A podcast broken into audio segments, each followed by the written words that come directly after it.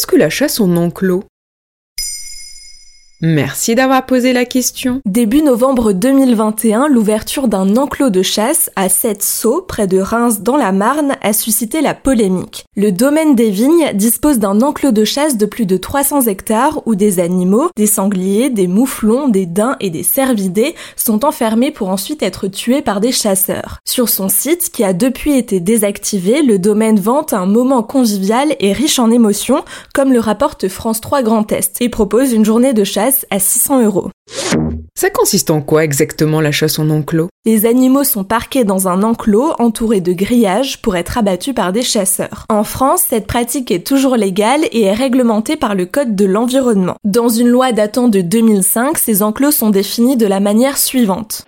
Des possessions attenantes à une habitation et entourées de clôtures continues et constantes faisant obstacle à toute communication avec les héritages voisins et empêchant complètement le passage du gibier et de l'homme. La rubrique Check News de Libération rappelle qu'il en existe 485 dans l'Hexagone d'après un dernier recensement. Mais ils pourraient être plus nombreux selon les associations et les militants qui plaident pour leur interdiction. Pierre Rigaud, naturaliste interrogé par Brut. Je ne vois pas comment on peut être pour la chasse en enclos. Enfin, comment on peut avoir envie de conserver en captivité en fait des animaux sauvages juste pour le plaisir de les tuer des cerfs, euh, des sangliers, n'importe quels autres animaux.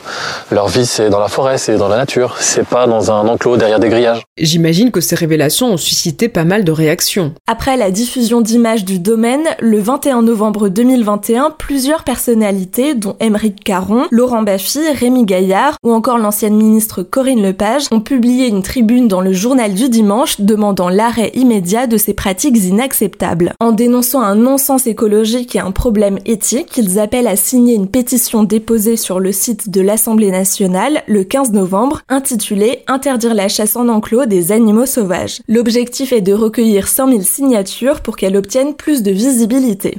De nombreuses réactions ont aussi été relayées sur les réseaux sociaux. Sur Twitter, l'association One Voice a qualifié cet enclos de nouveau parc d'attractions et a interpellé Barbara Pompili, la ministre de la Transition écologique. L'association avait d'ailleurs publié une enquête sur le sujet en avril 2021 avec des vidéos à l'appui tournées en Sologne.